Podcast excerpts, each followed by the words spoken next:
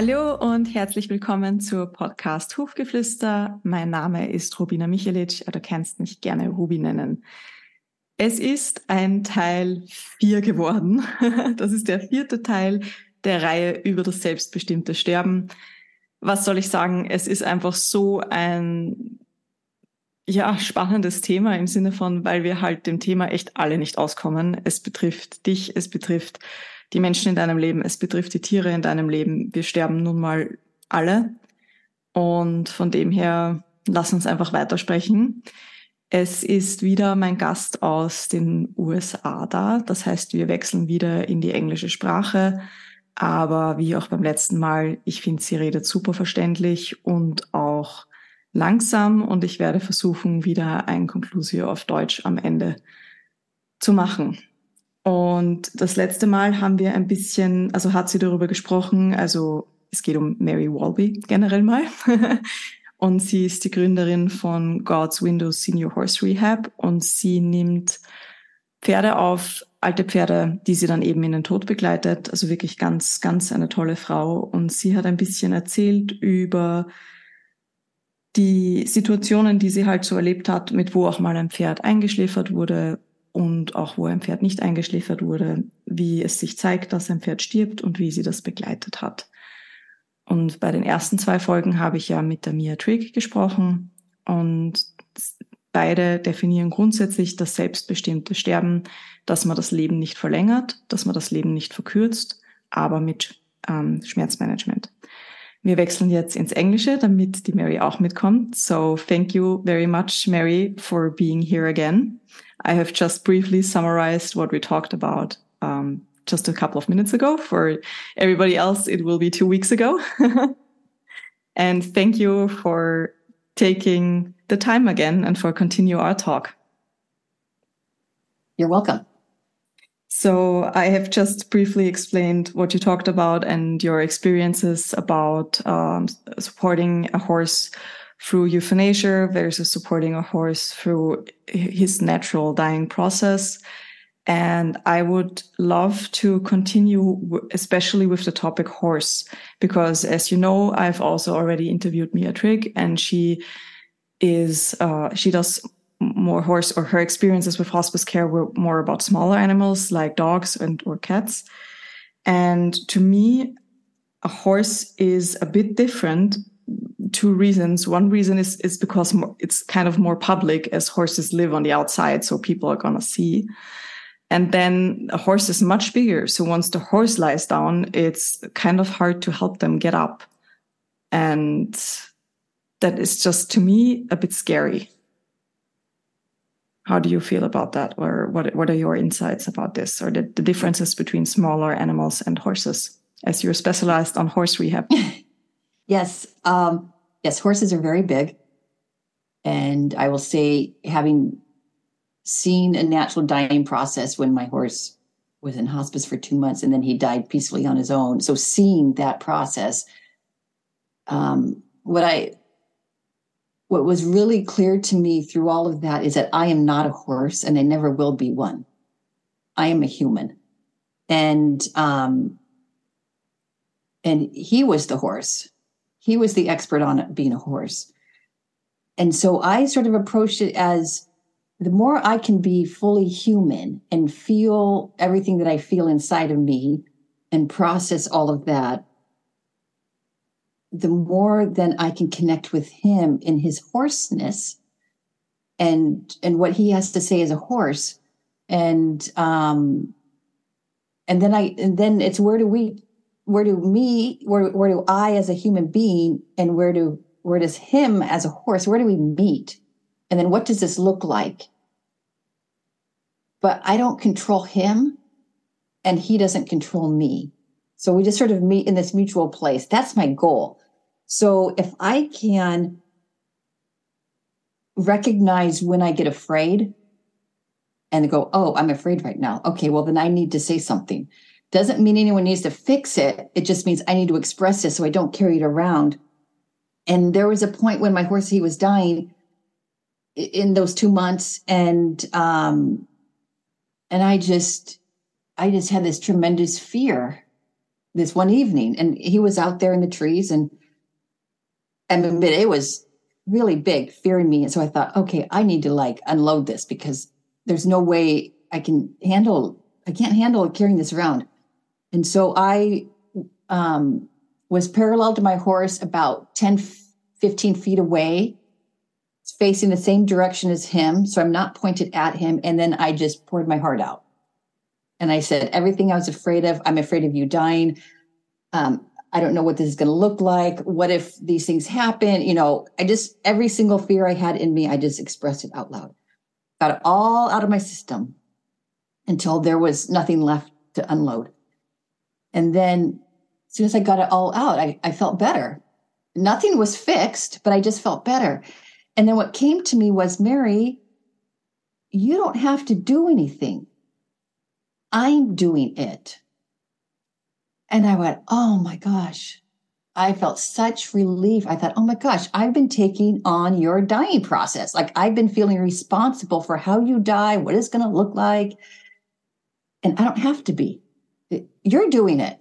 So that became my um, the thing that helped to me every time I started getting stressed out, I thought, oh, wait, I'm taking it on.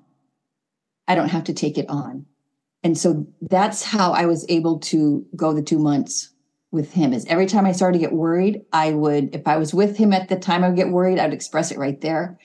If I was at home and I was worried, I would go call a friend who had experience with natural death with people and um, and then just help me get back on track of no you don't you can't control this. It's okay. This is normal. Um, this is a normal process. Um, you can see if there's anything that's comforting to the horse. That's something you can do if he would like something. And sometimes there's nothing to do but just to let him be. And um, that's sort of how i processed that. So that was an ongoing process for two months for me so yes he's dying but I'm also very aware of how I feel all the time. And there's times I'd be afraid. And if I was, then I would express it. And if I, there are other times I felt great and yay, I'm happy to see him, you know? So it was in that place that then when it came to what ended up being the end of the very end of his life when he died, um, and he was on the ground because a horse stands to live they lay down to die. That's just what they do. And it now, makes it, sense, but it is just, I feel like yeah. it's just such a scary part. And actually, a, it is. A wonderful client horse of mine was uh, euthanized this year because she fell down and could not get up anymore. okay. Okay. So it was yeah. not, I mean, she was older and it was not yeah. like, uh, she laid down to die. It was kind of she okay. it was icy yes. and she fell and could not get up anymore. And this was the second time that happened within a couple of weeks. So um, then the vet just decided, okay, let's let's euthanize her. But it is it is so scary to us to see a horse laying down. Like yes. even I know when when you when you walk by a field and you have a horse laying down, like usually you check, like, do you see is he is he breathing? Like you just check, you know.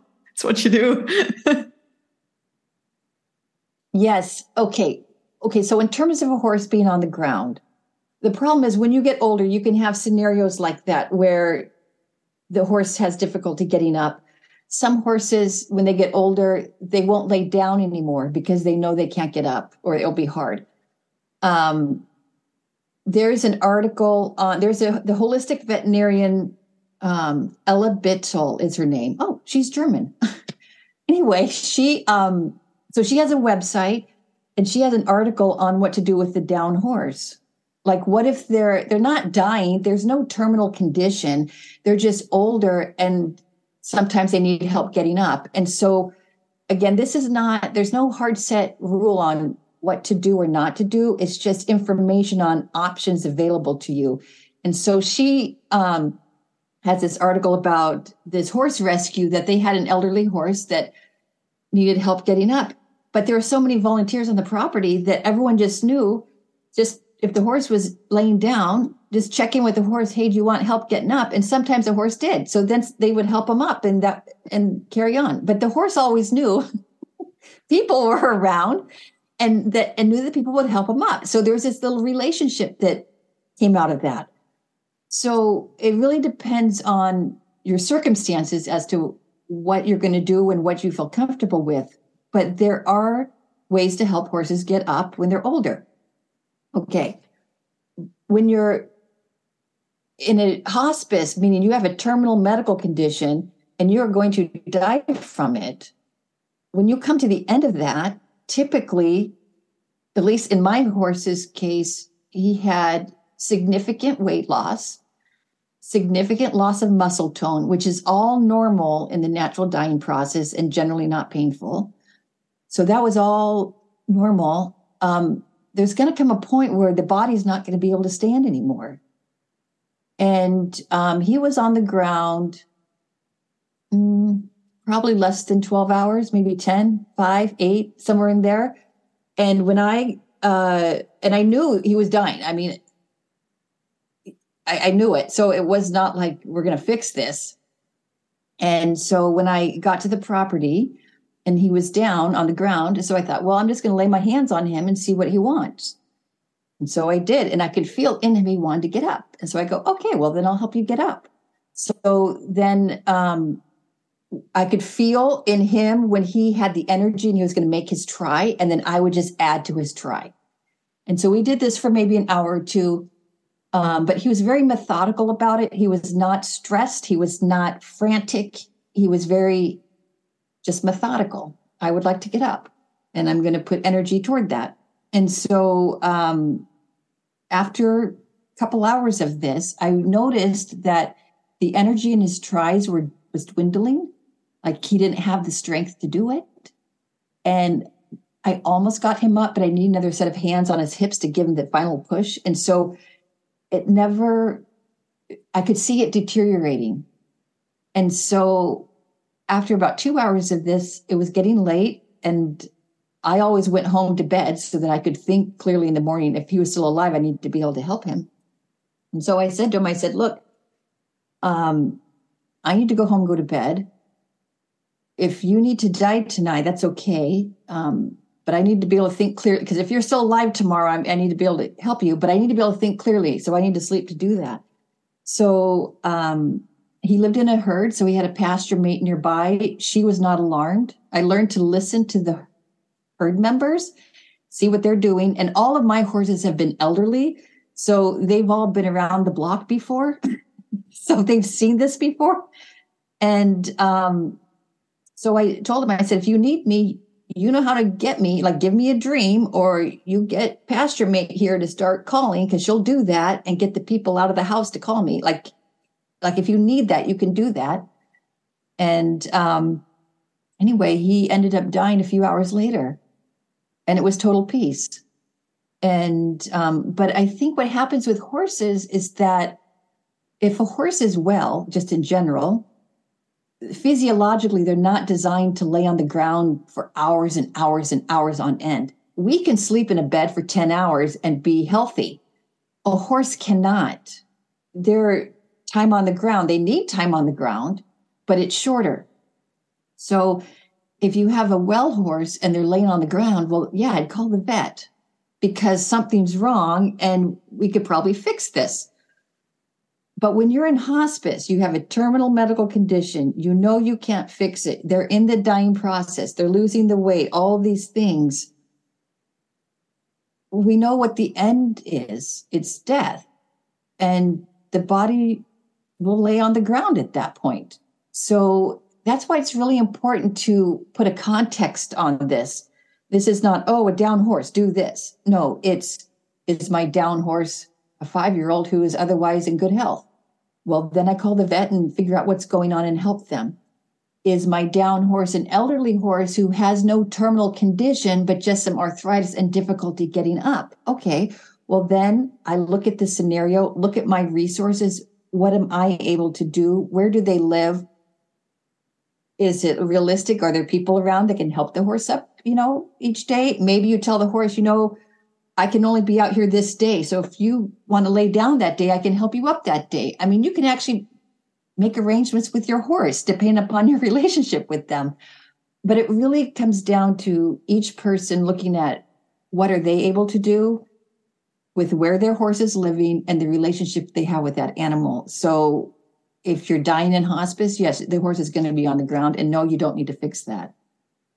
Um, but I stay connected in that, totally stay connected, which means then I have to go look at my fears so that I can set those down and connect to the horse. And what's the horse needing right here in this moment?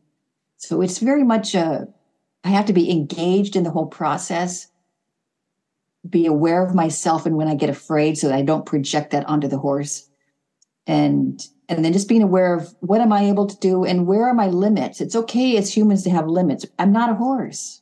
I'm not. I mean, his pasture mate kept a vigil with him 24 7. She kept track of him.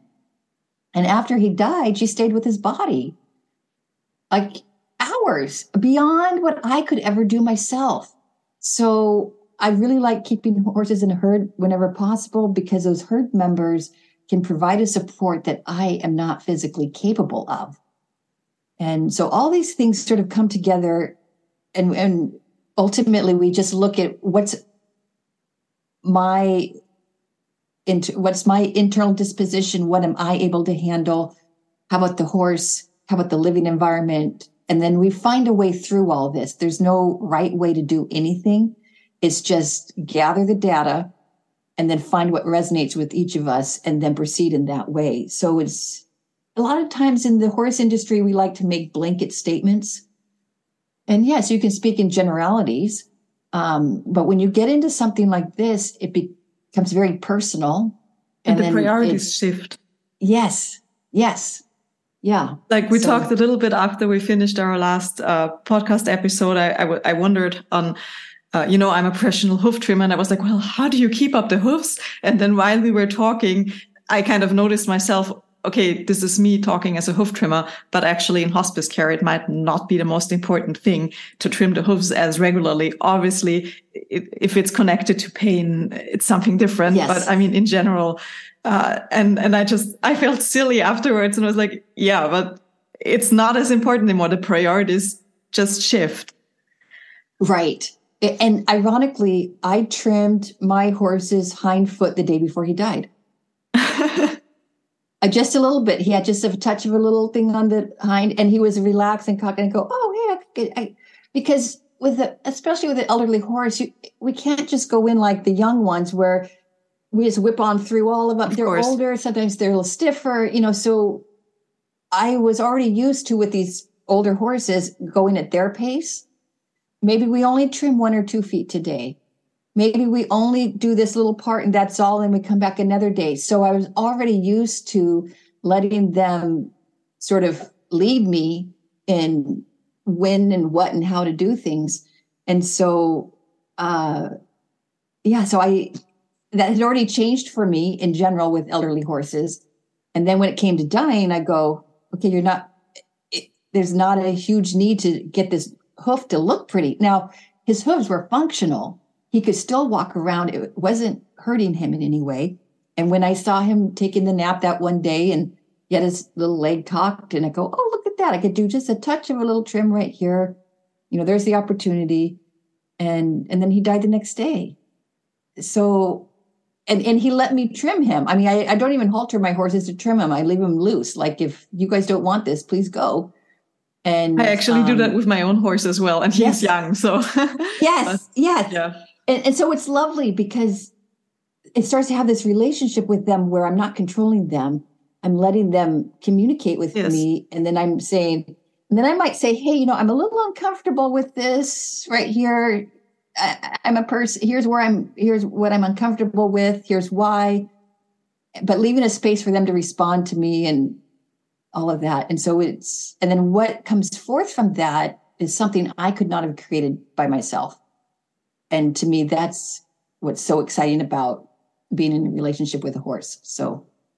Yeah that is beautiful and and it, it makes total sense. So uh, one thing i do would like to ask you or talk to you about is um, the age. Of course you have your company is called senior horse rehab so you mostly work with senior horses and that is beautiful but actually in my field i feel like most horses that are euthanized are actually not elderly. Like I know that there's even this statistic from, I think it's 2008, where it says that the average reg- reg- registered show horse, horse in Germany dies at the age of eight and a half years. So very young. And most of them get euthanized, of course, um, due to chronic illnesses that are connected to a lot of pain, like colics, laminitis, things like that. Um, is there, in your opinion, any way or would it make sense to incorporate horse hospice in at this kind of age or how would you deal with that yes so the first answer is hospice is when there's a terminal medical condition we're deciding not to treat and uh, okay i talked to a vet one time and i went toe to toe with her um, she was claiming that if you didn't put this horse on Prascend for Cushing's, the horse was going to die. And so I go, okay, hold on a moment. I said, so I said, you mean Cushing stops the heart from beating? And then she goes, no. I said, well, then how do they die? And she says, oh, we euthanize them. And I go, okay, I don't, what if I don't want to youth? Like I was going, let's just back up here. What's the end? what's the end stage of all these diseases? It's pain, and we don't want to look at the pain, so we don't know what to do, and we don't know what to do. We have no more resources, so we euthanize them. But they haven't actually died of it. They haven't died of Cushing's. They haven't died of laminitis. I don't know if anyone would even let a horse die of laminitis if even find out what that would look like. I don't even know what that would look like. So I take a whole different approach where I go, with any horse, any senior horse I take, and even if it was a younger one who was, say, chronic ulcers, chronic laminitis, Cushing's. I mean, Cushing's is happening younger and younger in horses. And take any of those, I would take any of those horses in a heartbeat and not even think about euthanasia. I would take them, I put them out in a field.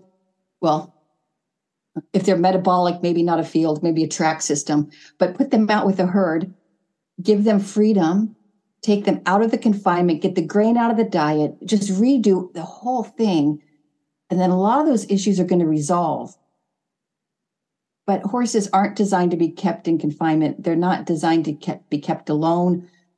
All of those are stressful for them. And so when you have stress in the body long term, you get these chronic conditions. So I would just say that can all of those horses have another outcome? Yes, but it would be they have to go into a different kind of environment that would support them in healing. So I don't know if that answers your question. 100%. And it's so okay. interesting um, because whenever I talk about hoof trimming in, in other episodes and stuff, actually my conclusio is always it's all about how the horse is kept because hoof trimming is just compensating the way our domesticated horses are kept because in the wild obviously there is no hoof trimming and right uh, it makes sense that it's the same with with hospice care. And um, do you think though that would be interesting for me if like is it fair for a horse that has been kept in close confinement and then is stressed about this and has issues medically then to be put in a field and be kind of just well go do your thing and and re-socialize you know because i mean obviously it's and, and my my horse is kept in a field and, and stuff like i'm, I'm totally yes. 100% on board but yes. i have had these conversations where people then were like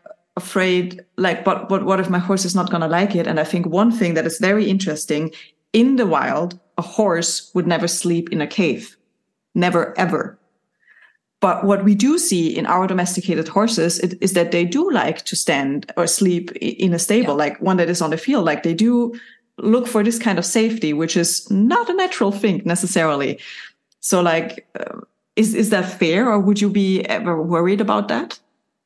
You know, this is this is an excellent question because I had a friend who took a horse precisely from that environment he was a Tennessee walker and he was born in a stable He lived in a stall and he only came out 20 minutes a day to go into the arena to be ridden. And then he went back to the stall. And that was his life.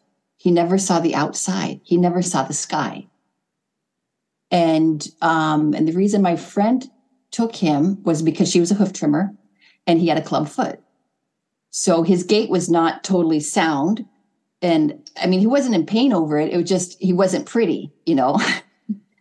and so he couldn't be in Tennessee show world and not be pretty.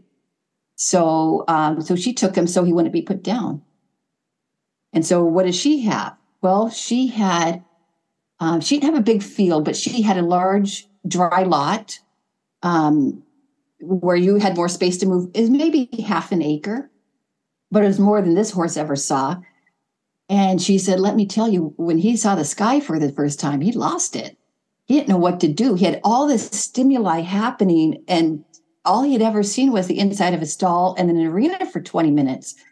So he was just like, he didn't know what to do. And so she had a couple other horses who were all mentally sound and really stable horses, so they could handle this. And um, and he just became like a monster. He would attack everything he would just clear the space around him because he was so afraid because he didn't know what or who he could trust. And so all the horses gave him space. but what was fascinating about this horse is over the years, he adjusted, but she was also aware. So she didn't just throw him out there and leave him, you know.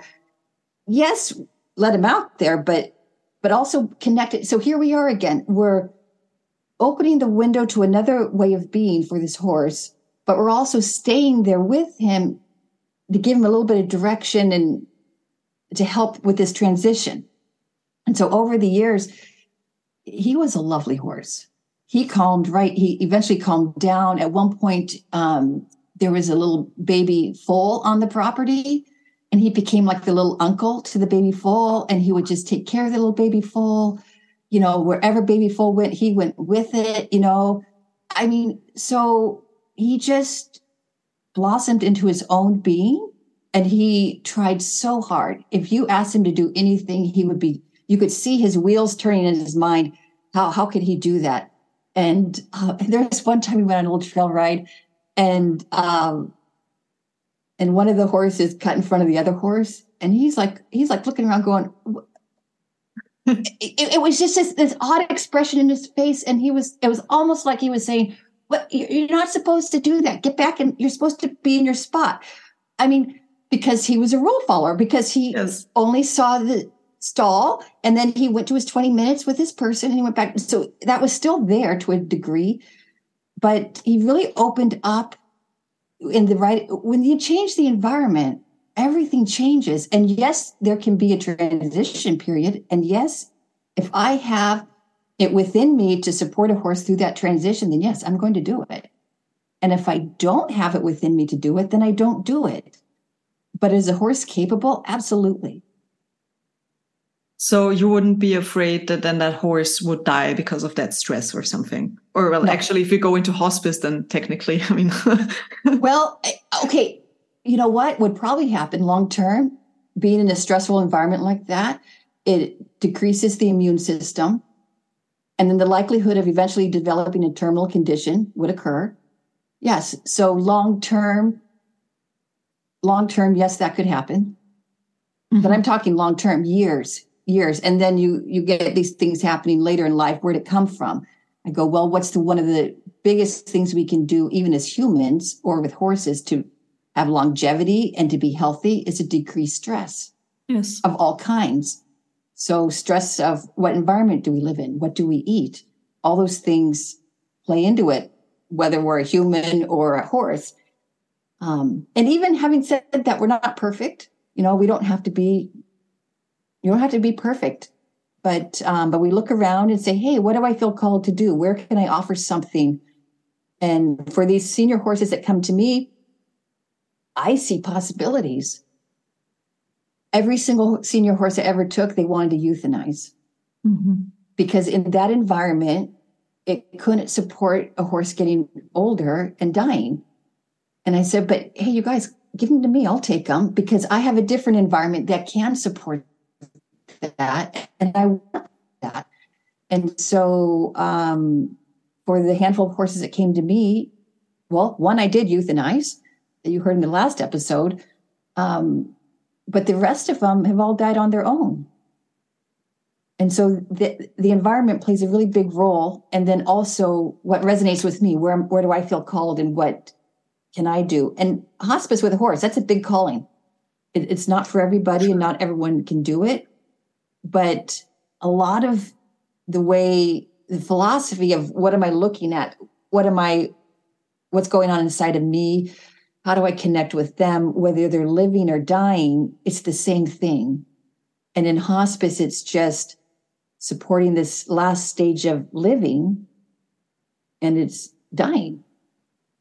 But it's but it's still living all the way to its natural end. And I still do that by paying attention to me and what can I do?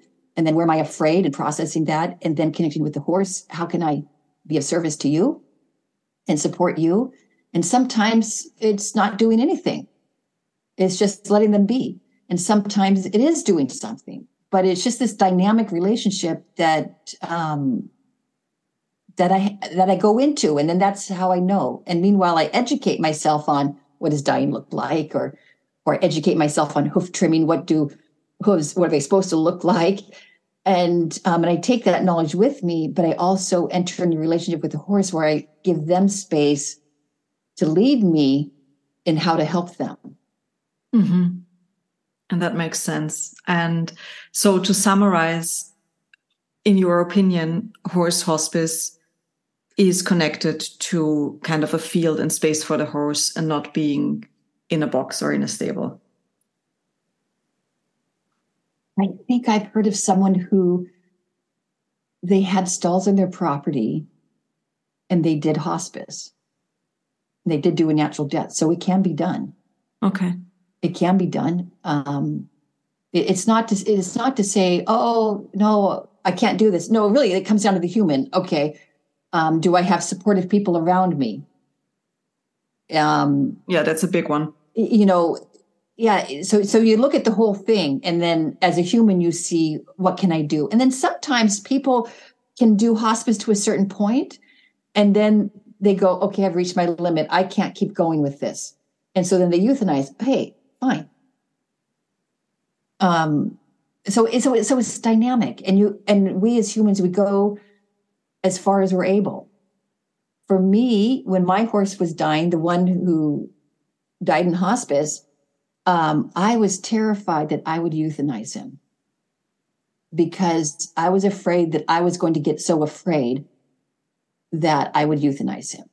And so when I was able to, over those two months, keep processing my fears, coming back to a peace place, you know, and then getting to connect with him and help him in his process. And then when he finally did die, I thought, oh my gosh, thank you, God. We made it. You died peacefully. I said, this is my horse. You died peacefully, and I didn't interfere. And I thought, oh, thank you, God. I, I was so thrilled. And actually, he, he died. And then I just sat with his body the next day. And it felt the same to me. It didn't feel, it, he still felt the same. Even though he was clearly dead, I just still sat with him and talked to him as if he was alive. It felt exactly the same. There was no heartbreak in me. There was no shame, anger, guilt, none of that. I just felt heart opening, like heart laid wide open. Wow and, and yet he was dead. And I felt so peaceful. It was just like, wow, wow, how.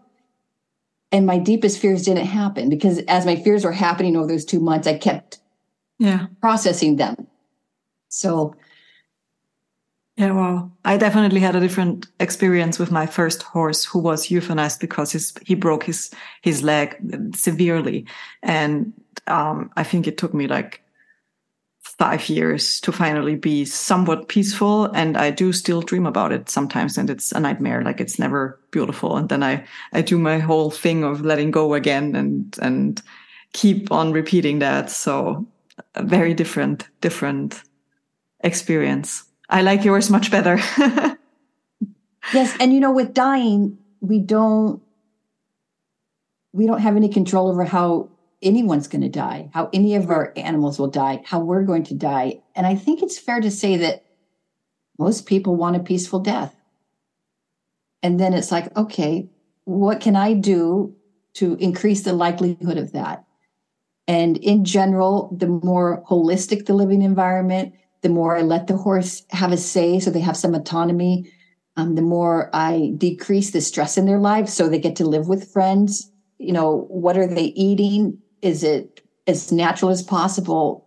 If I can, the more I can do those things, the more likely a natural death, more likely a peaceful death.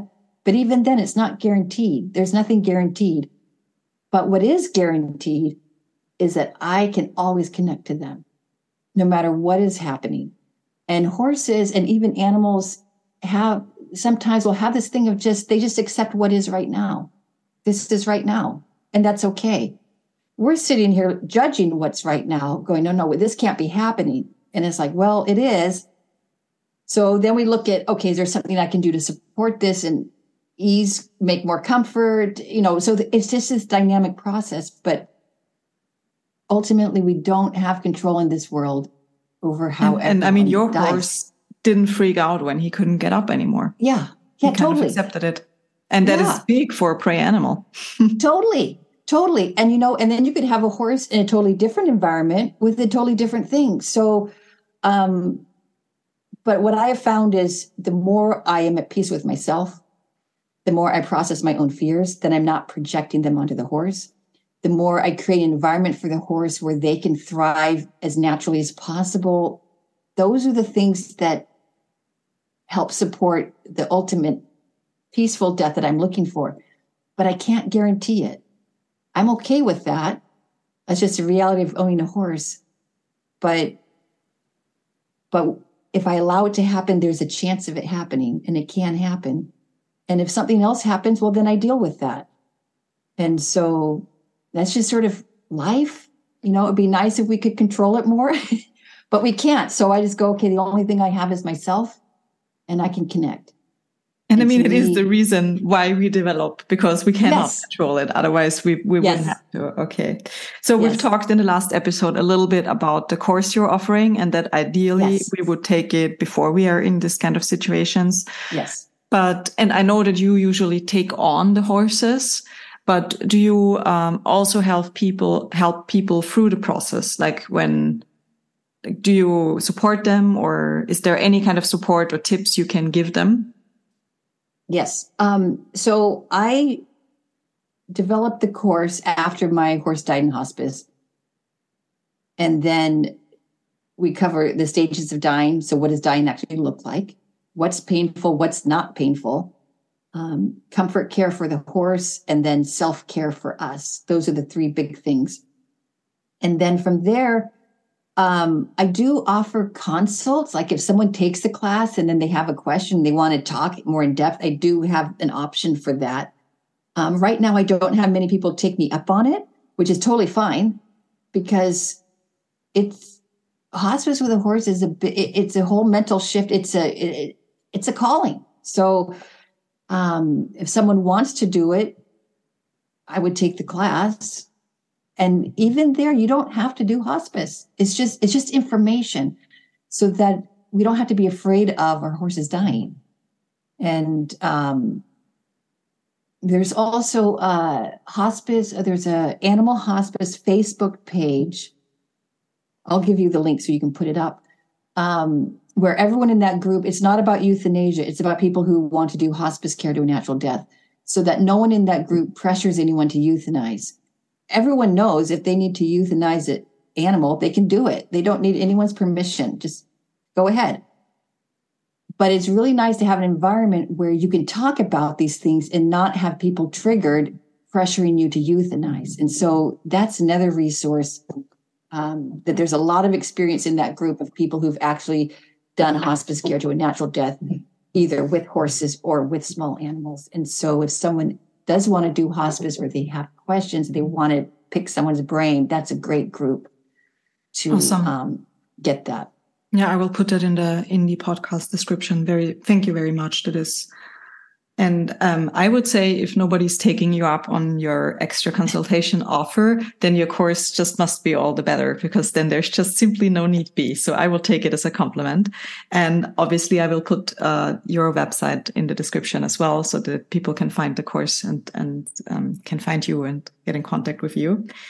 And is we're coming up to the end. Is there anything you want to add, or should I just uh, continue and do the con conclusion in English, uh, in German? oh gosh, um, I would just say that horses know how to die. And if we can educate ourselves on what the natural dying process looks like, so when they start to go into that, we don't have to be afraid and then we don't have to just oh jump to call the vet jump to euthanize the horse. That still may happen. It's a possibility. But if we understand what the natural dying process looks like we don't have to jump so quickly out of fear of they might be suffering.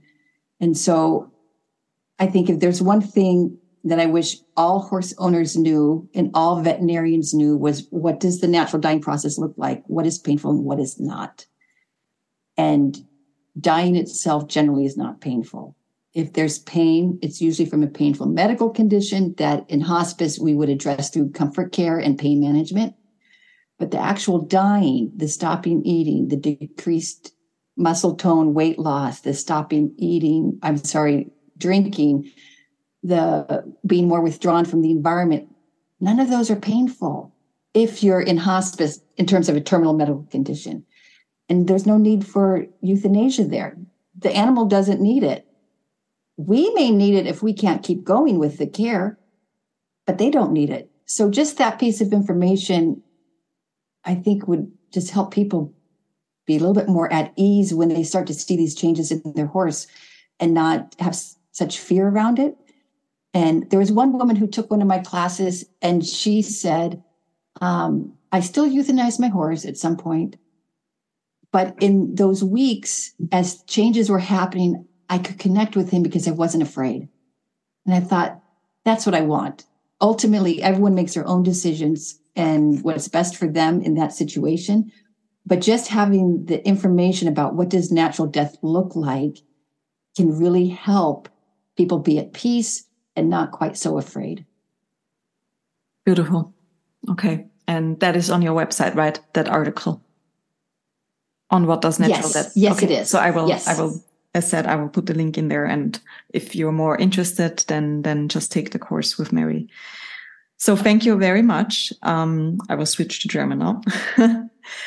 also das große Conclusio ist, dass das Pferd weiß, wie es stirbt, dass es wichtig ist als Pferdebesitzer, dass man sich anschaut, was die, was der Prozess des Sterbens ist, dass man das auch einfach alles erkennt und dass auch, wenn man das Pferd selbstbestimmt sterben lassen will, die Umwelt dazu passt. Das ist, glaube ich, jetzt so das große Takeaway von, von dieser Episode. Und ich hoffe, sie hat dir gefallen. Ich hoffe, es hat dir auch einfach deinen Blickwinkel erweitert, ein bisschen Mut gemacht.